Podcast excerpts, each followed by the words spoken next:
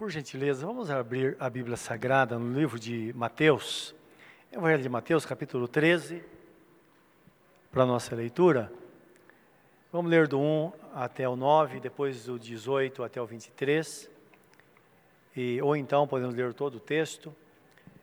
Mas antes disso, vamos orar, pedir que Deus os abençoe nesta noite, através da Sua palavra, que é santa e soberana. Momento de Deus falar conosco. Nós já falamos com Deus, já cantamos, já oramos através dos cânticos, mas essa hora é a hora de nós pararmos e deixar Deus falar. Querido Deus, fala conosco nesta noite. Estamos diante da tua palavra. E o Senhor mesmo diz que no final dos tempos, muitas pessoas iam de mar a mar à procura da tua palavra. Pessoas ávidas por ouvir a tua verdade. Meu Deus, vemos em tempos hoje que parece que isso já está acontecendo, ó Deus. Mas nós estamos aqui diante do Senhor, para que no silêncio do nosso coração possamos ouvir a tua voz. A palavra é viva e eficaz, e mais poderosa que uma espada de dois cortes, e apta para discernir os propósitos e pensamentos do coração. Que nesta noite sejamos abençoados por ela Está escrito que o Senhor deu a palavra e as pessoas sararam, foram curadas. Também está escrito que o Senhor, o Senhor deu a palavra e os campos floresceram e a terra produziu o seu fruto. Sejamos pessoas saudáveis e produtivas. Por isso estamos aqui na tua santa presença, à busca da tua graça sobre nós, no santo e bendito nome de Jesus. Amém, Senhor. Amém. Mateus 13, vamos ler. E eu estou pensando, em vez de ler até o 9, vamos ler numa sequência até o 23. Tendo Jesus saído de casa naquele dia, estava sentado junto ao mar. E ajuntou-se muita gente ao pé dele, de sorte que, entrando num barco, se assentou, e toda a multidão estava em pé na praia e falou-lhe de muitas coisas por parábolas, dizendo: Eis que o semeador saiu a semear. E quando semeava, uma parte da semente caiu ao pé do caminho, e vieram as aves, dos, as aves e comeram-na. E outra parte caiu em pedregais, onde não havia terra bastante, e logo nasceu, porque não tinha terra funda. Mas vindo o sol, queimou-se e secou-se porque não tinha raiz. E outra caiu entre espinhos, e os espinhos cresceram e sufocaram-na. E outra caiu em boa terra, e deu fruto um a cem, outra a sessenta e outra a trinta. Quem tem ouvidos por ouvir, que ouça. E acercando-se dele os discípulos, disseram-lhe: Por que lhes fala por parábolas? Ele respondendo disse-lhes: Porque a vós é dado conhecer os mistérios do reino de Deus, reino dos céus, mas a eles não lhes é dado. Porque aquele que tem se dará e terá em abundância. Mas aquele que não tem, até aquilo que tem lhe será tirado. Por isso lhes falo por parábolas. Porque eles vendo, não veem, e ouvindo, não ouvem, nem compreendem. E nele se cumpre a profecia de Isaías que diz: Ouvindo ouvireis, mas não compreendereis. E vendo vereis, mas não percebereis. Porque o coração deste povo está endurecido. E ouviu de mau grado com os seus ouvidos, e fechou os olhos, para que não veja com os olhos, e ouça com os ouvidos, e compreenda com o coração, e se converta, e eu cure. Mas bem-aventurados os vossos olhos, porque veem, e os vossos ouvidos porque ouvem. Porque em verdade vos digo que muitos profetas e justos desejaram ver o que vós vedes e não viram, e ouvir o que vós ouvis e não ouviram.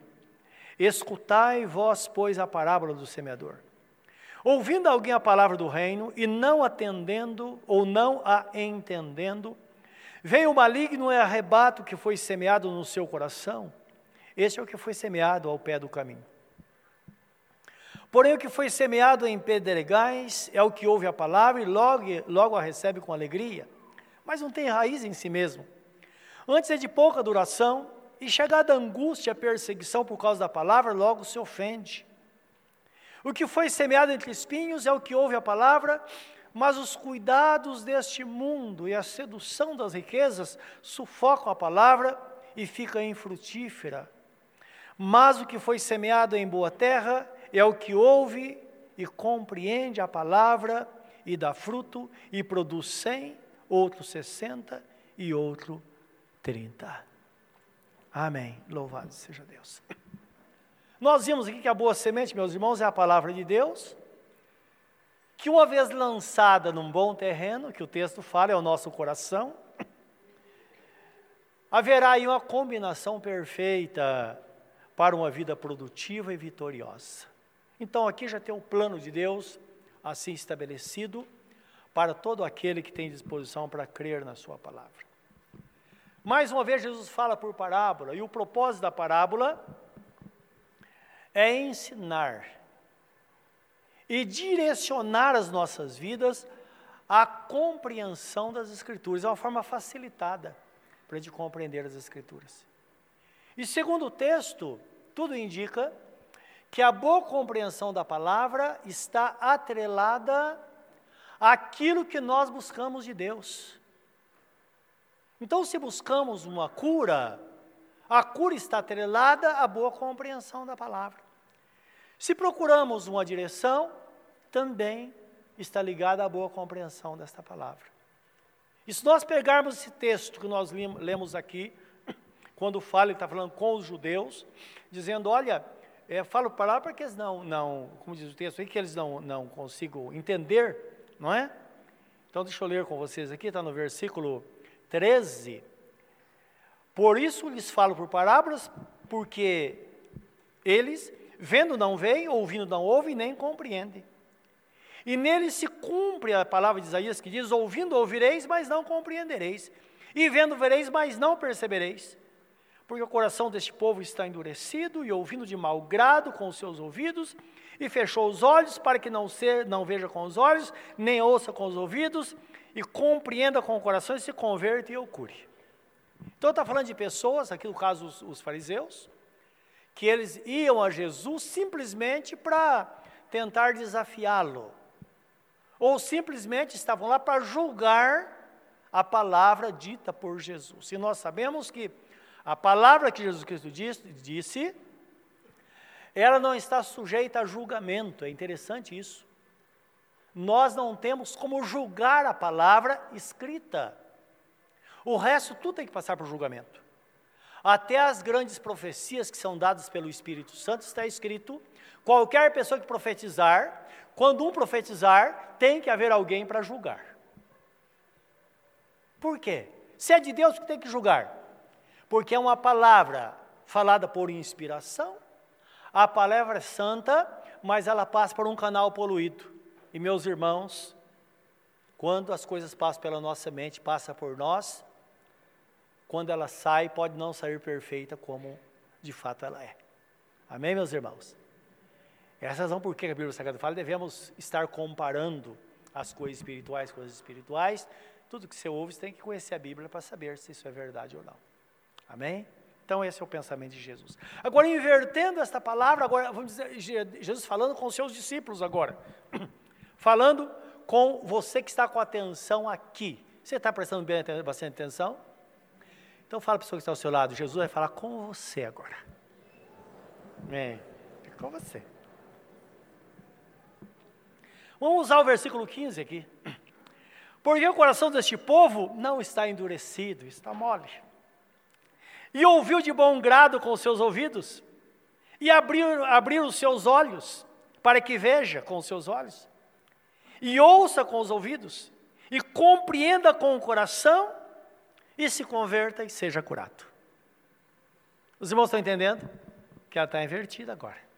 Jesus não está falando com aquele que não quer, mas está falando com aquele que quer, não é? Portanto, esse é o propósito grande do Senhor. No livro de, do apóstolo Paulo a, a, a, Timóteo, ele diz assim, capítulo 13, 16, 17, segunda epístola de Paulo a Timóteo. Toda a escritura divinamente inspirada, está falando da Bíblia Sagrada, é proveitosa para ensinar, para repreender, para, para repreender, para corrigir, para instruir em justiça, para que o homem de Deus, ou a mulher de Deus, seja perfeito e perfeitamente instruído ou habilitado para toda a boa obra. Então, quando recebemos o ensinamento das Escrituras, esse é o propósito. Devemos estar atentos. O que é que Deus vai fazer conosco quando nós ouvimos a palavra? Ele pode sempre nos ensinar, dizendo: Filho, está à procura do caminho? Está aqui, eu vou nortear a sua vida. Esse é o caminho, ande por ele. Isso para aquela pessoa que está, às vezes, em alguma encruzilhada, os irmãos sabem que as encruzilhadas estão por aí. É aquele mesmo que você fala: o que, que eu vou fazer agora? Sigo para a direita, para a esquerda, não é? É onde as pessoas tomam decisões, às vezes decisão que vai mudar a sua vida, vai mudar para o resto da vida, para pior ou para melhor. Tudo depende se ela tomou a decisão certa. Mas também a palavra pode ser dada para repreender. Repreender. Filho, você não está vendo que esse caminho que está seguindo é um caminho de morte? Existem caminhos que parecem bons aos nossos próprios olhos mas são caminhos de morte. E tem situação que eu costumo dizer, nem precisa ser profeta para saber, não é verdade? Não tem que estar esperando Deus falar. A gente sabe que vai se dar mal. E Deus fala conosco às vezes, e às vezes Ele fala, às vezes pela última vez.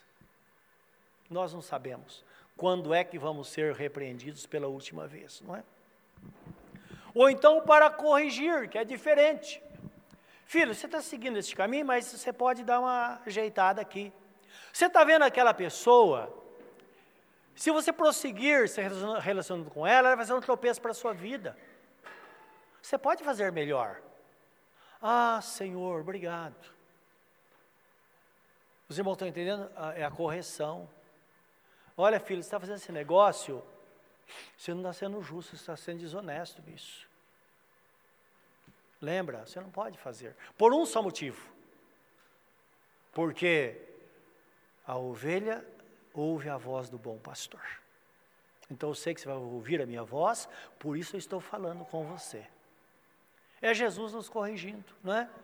Quer dizer, melhorando, colocando-nos no caminho.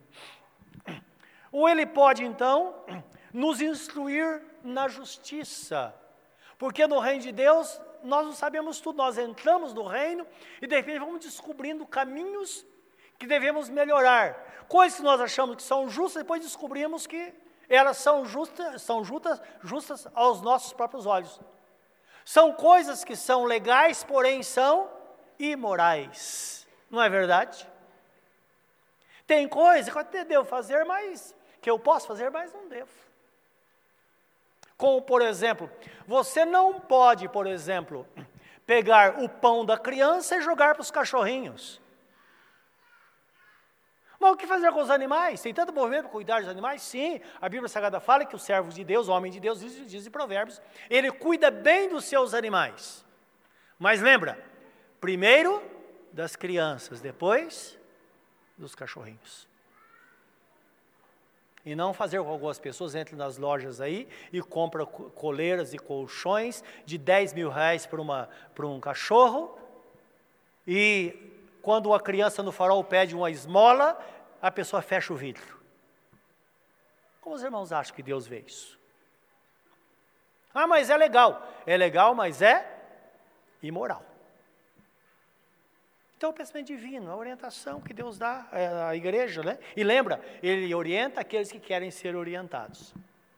Então, ele instrui na justiça.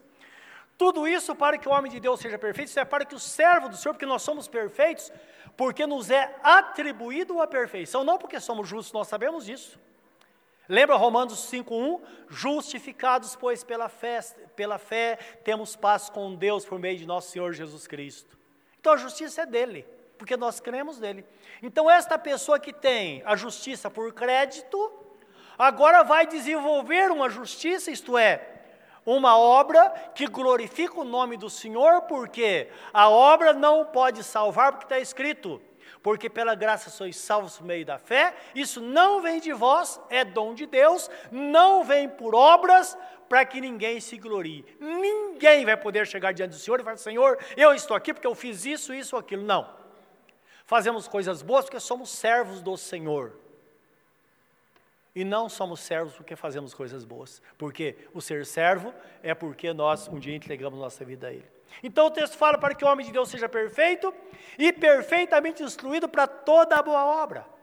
E esta parábola, meus irmãos, nos, nos mostra três cuidados que devemos ter ao receber a palavra. Agora mesmo, aqui, precisamos estar, nos atentar, estar com o nosso pensamento focado, para nós conhecermos de fato esses três cuidados que devemos ter toda vez que ouvimos a palavra.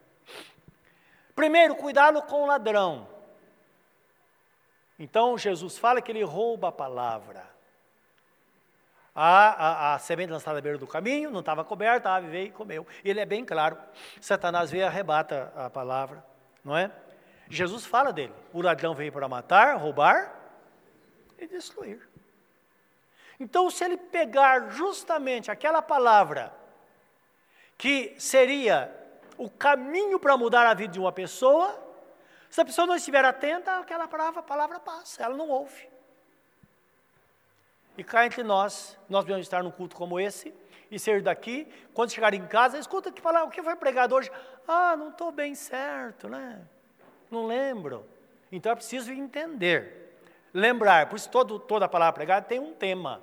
E o tema é esse: Eis o semeador saiu a semear.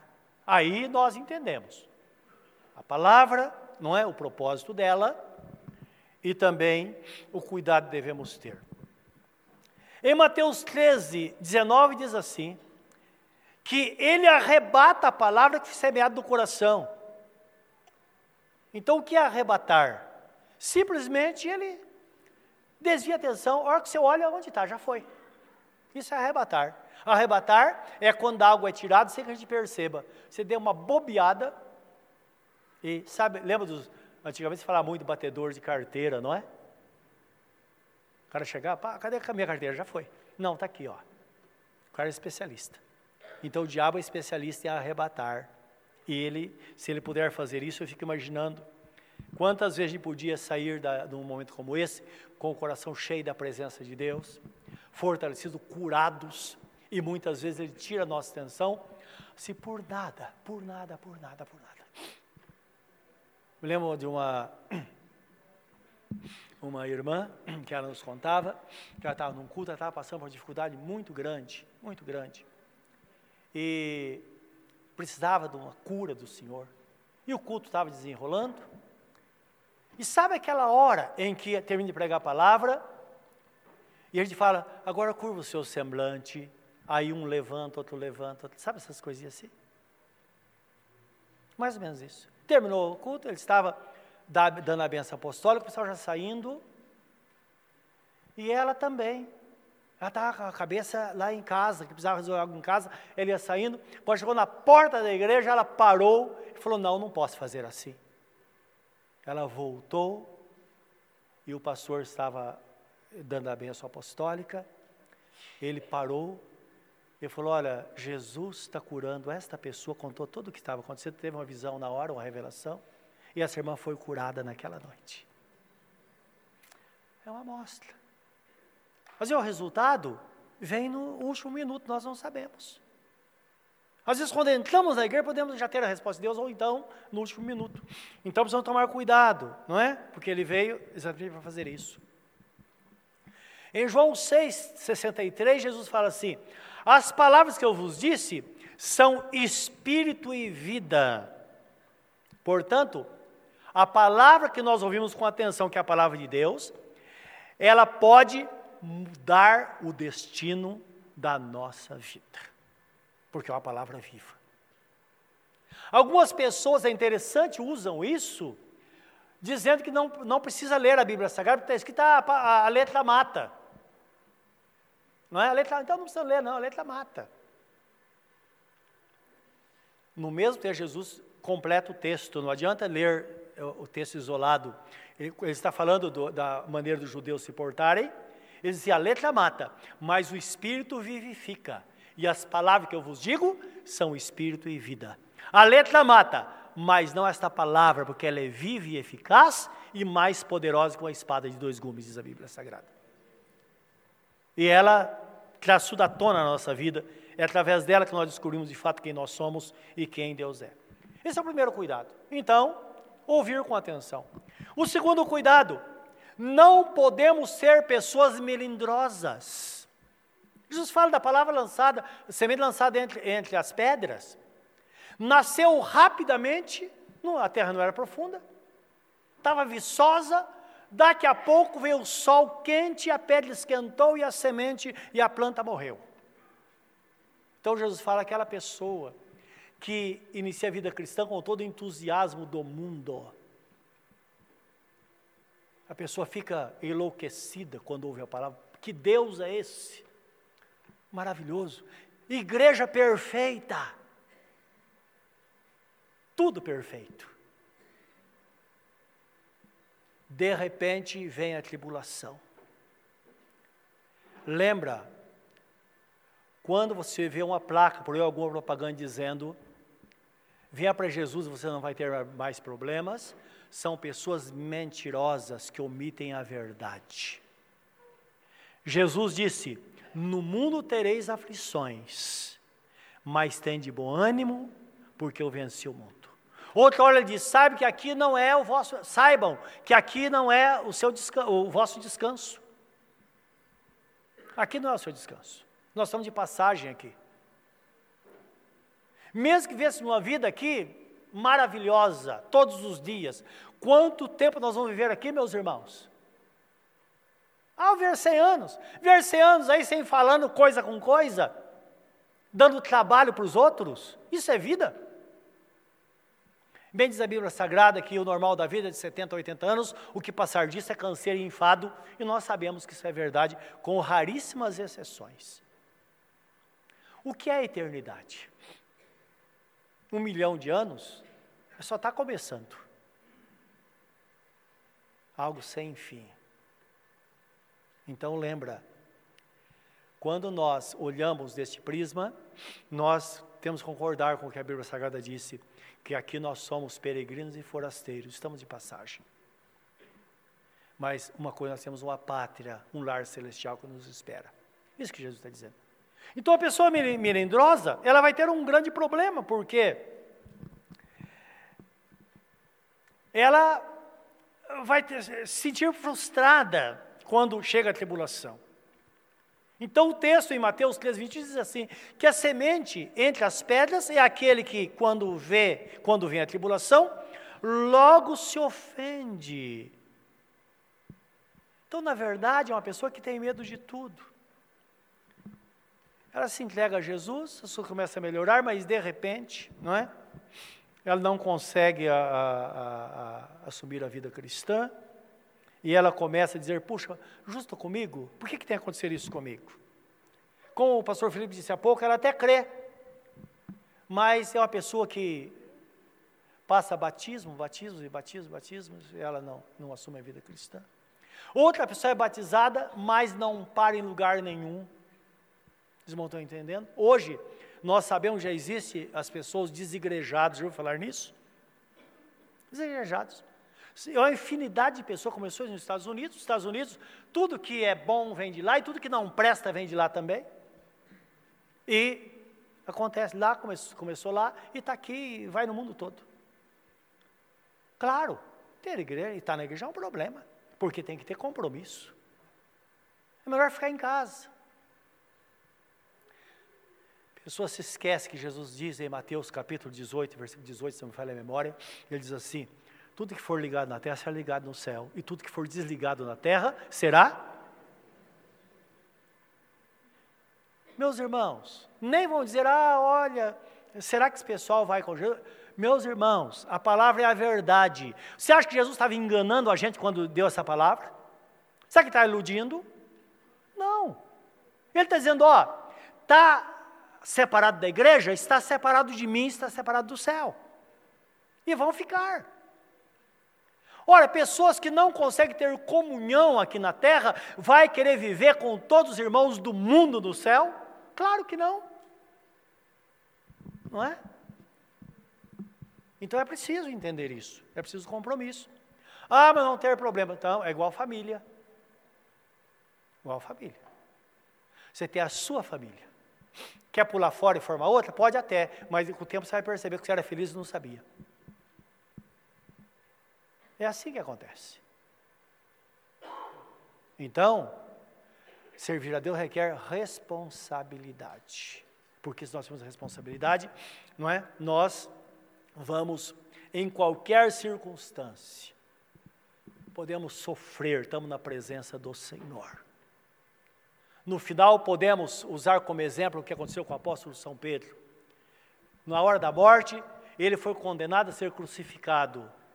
E na hora da crucificação, ele chamou, falou com as eu creio que foi o seu último desejo, ele disse: Olha, meu último desejo é que eu não posso, eu não sou digno de ser crucificado como foi crucificado meu Senhor.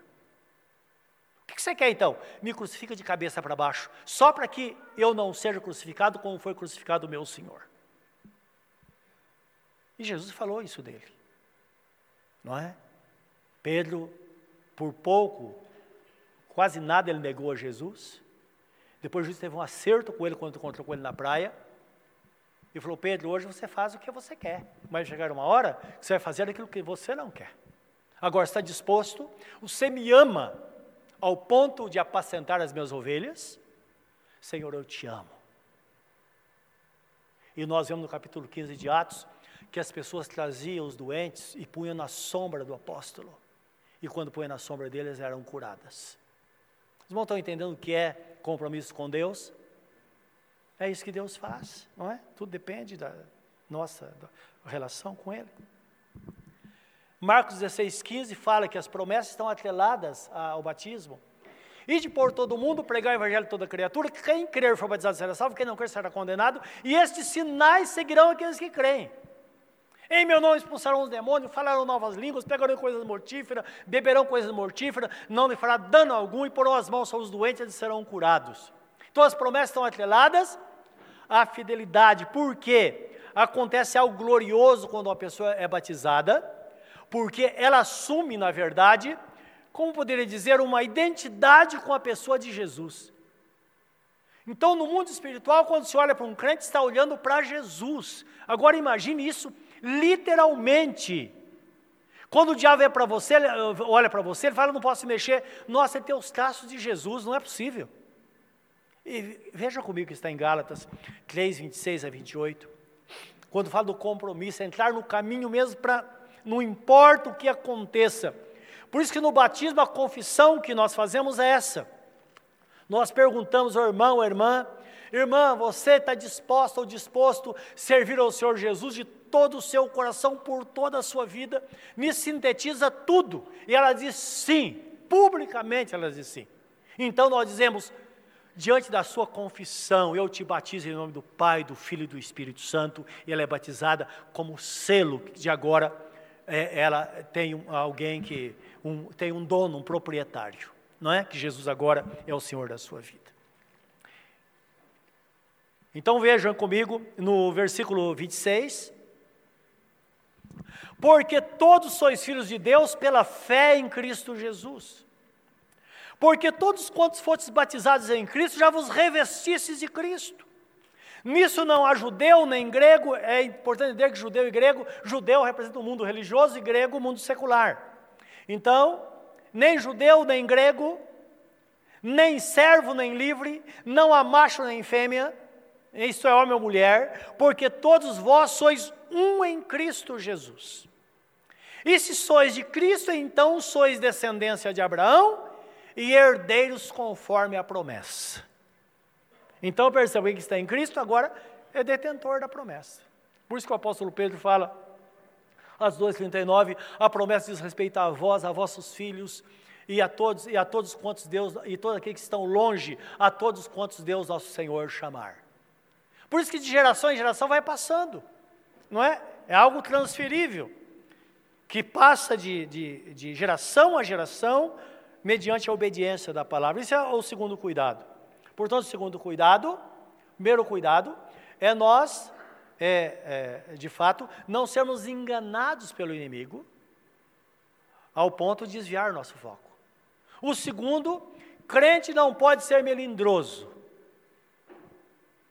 Se for preciso enfrentar a morte, lembra que Jesus falou? Ser fiel até a morte e recebereis a coroa da vida. Então é interessante que se você é fiel até a morte, é um acraseado. Não está falando ser fiel até a sua morte, mas ser fiel até que, se for preciso, dar a vida por ele. Ser fiel até a morte e dar-te a coroa da vida.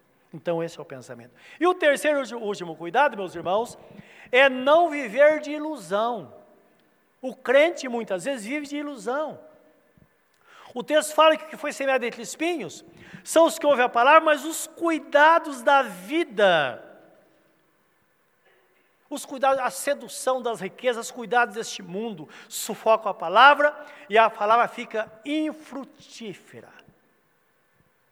Quando você ligar a televisão e ver alguém falando, olha, eu estou nesse lugar aqui, e olha, é o seguinte, eu é, como eu vi um dia desse um cara falando, vocês não acreditam, eu comprei uma mina de diamantes por 100 milhões de reais. Meus irmãos, primeiro é mentira. Eu falei, esse cara está mentindo. Em segundo lugar, se for verdade, é a maior ilusão deste mundo. Jesus fala: não olhe para Salomão, olhe para os lírios do campo que não trabalham nem fiam, e contudo eles são sustentados pelo Pai Celestial. Então, se, se você vê algo assim, desliga a televisão, para você não pecar contra Deus. E eu só quero ver quando a trombeta tocar, o que é que esses caras vão fazer, para onde eles vão fugir. Eu só quero ver.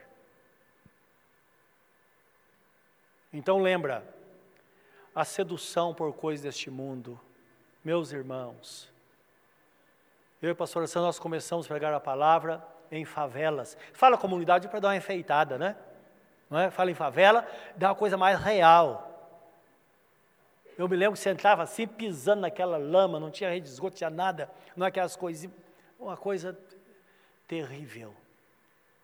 E eu me lembro pessoas que não tinham nada, mas eram pessoas honestas. Crentes que amavam a Deus amava. Eu me lembro de um, uma família, e família como a nossa. Mas por algum motivo eles foram parar lá.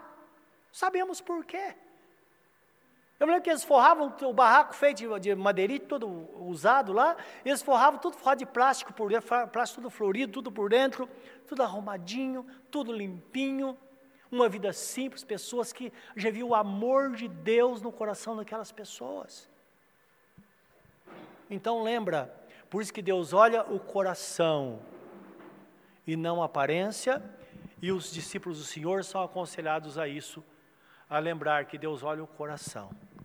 Não podemos nos iludir com essas coisas, porque está escrito na Bíblia Sagrada, primeira epístola de João 2,17, diz que o mundo passa, bem como as suas concupiscências, mas aquele que faz a vontade de Deus, esse permanece para sempre. Então, quando fala sobre a concupiscência do mundo, é tudo aquilo que nós vemos e atrai. O mundo, é, o sistema do mundo é assim, meus irmãos. Mas a igreja precisa, ir por outro caminho. Porque vai ter dia que você vai precisar disso. Momento que você percebe que tudo está dando errado. Momento que você perde o emprego. Momento que você não tem onde tirar dinheiro para comprar comida para os seus filhos. E você vai ter que dobrar o joelho e falar: Senhor, e agora? Eu só tenho o Senhor. E certamente Deus vai fazer um milagre na sua vida. Me lembro da irmã G, sempre de vez em quando eu falo nela, dela. Nossos filhos eram pequenos, ela ajudava a pastora Sandra a cuidar das crianças. E Ganhava na época, não sei como, era pouquinho que ganhava também. Trabalhava umas horas, não sei quantos dias na semana lá. E mulher temente a Deus. É engraçado, tinha uma intimidade tão grande com Jesus que ela falava assim: Ei, mas este homem. Ela, ela tinha essa relação com Jesus dessa forma. Não é?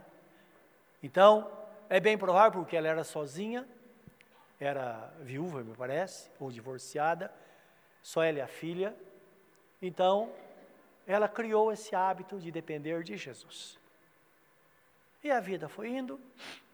Um certo dia, ela chega em casa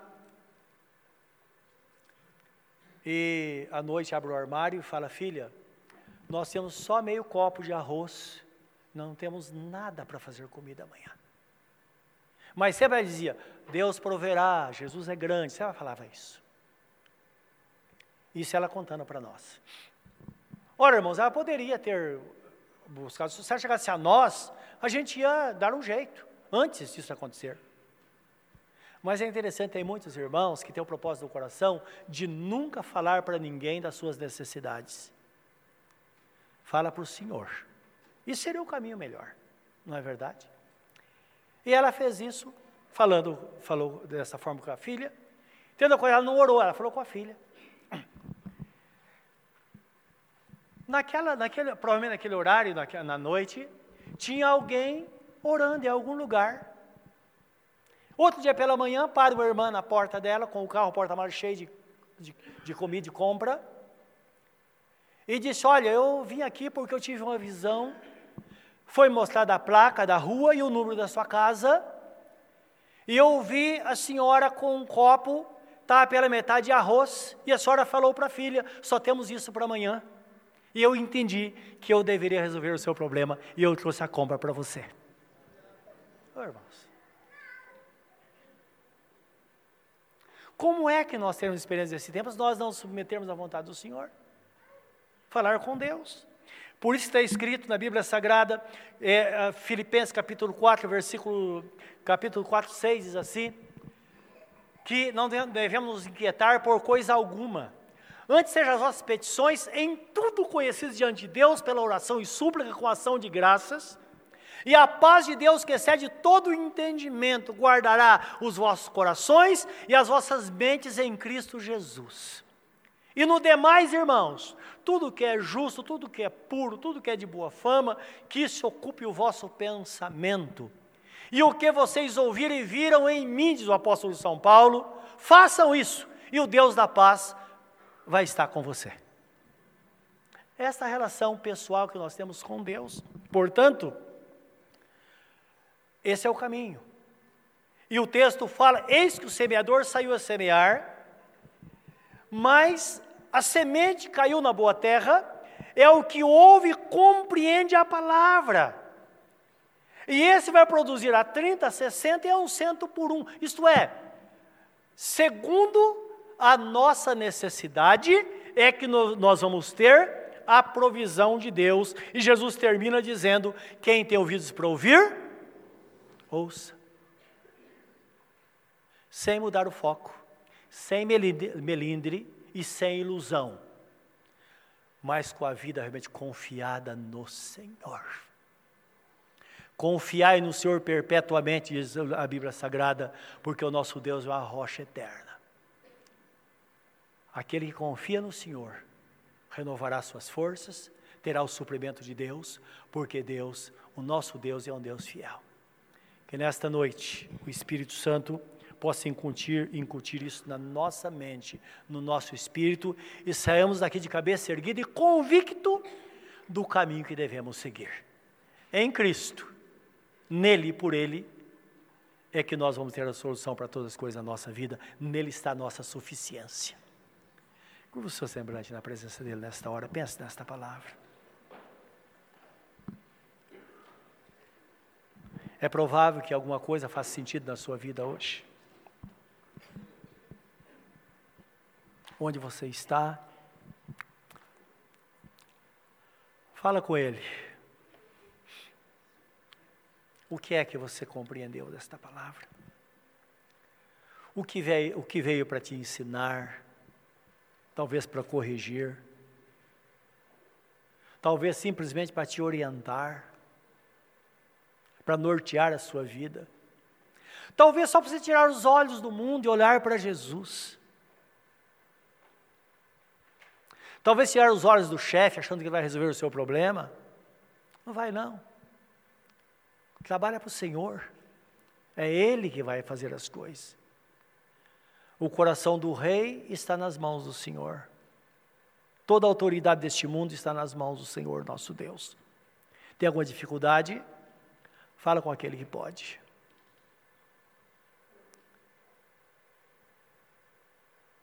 Querido Deus, estamos aqui na tua presença, totalmente entregues a Ti.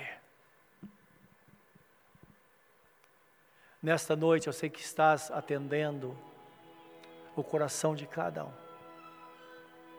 Aquele coração que palpita nesta hora aquele que precisa de um libertador, de um salvador. O Senhor diz: Eis que estou à porta e bato, se alguém ouvir a minha voz e abrir a porta, eu entrarei na sua casa, cearei com ele e ele comigo. Senhor, entra neste coração a convite desta pessoa nesta noite. O Senhor pode mudar todas as coisas.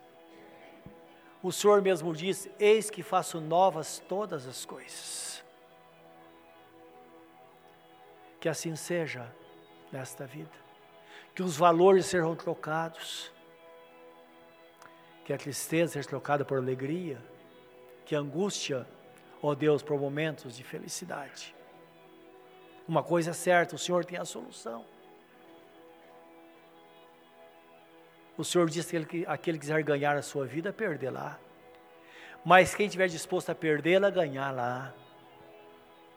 Talvez aquela pessoa que fica avaliando e dizendo: o que, que vai acontecer da minha vida? O que minha família vai dizer? Se eu entregar minha vida para Jesus, eu corro risco até de perder o emprego. Ah, Senhor, tira o medo deste coração. Tu não nos deste o espírito de medo, mas o espírito de poder, de amor, de fortaleza e moderação. Entra neste coração hoje. Socorre aquele coração aflito. Aquela pessoa que tem buscado em Ti, que o Senhor tem sido a sua única razão de viver. Meu Deus Todo-Poderoso. Talvez aquela pessoa que senta num barco e o barco foi destroçado pela tempestade, e como que ela estivesse boiando, segurando algo que sobrou do barco.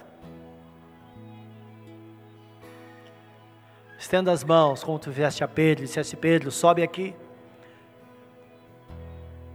Coloca essa pessoa no, no teu barco, Senhor, como tu fizeste naquele dia. Pedro, vem. Ele foi tomado pela mão e foi salvo daquelas ondas.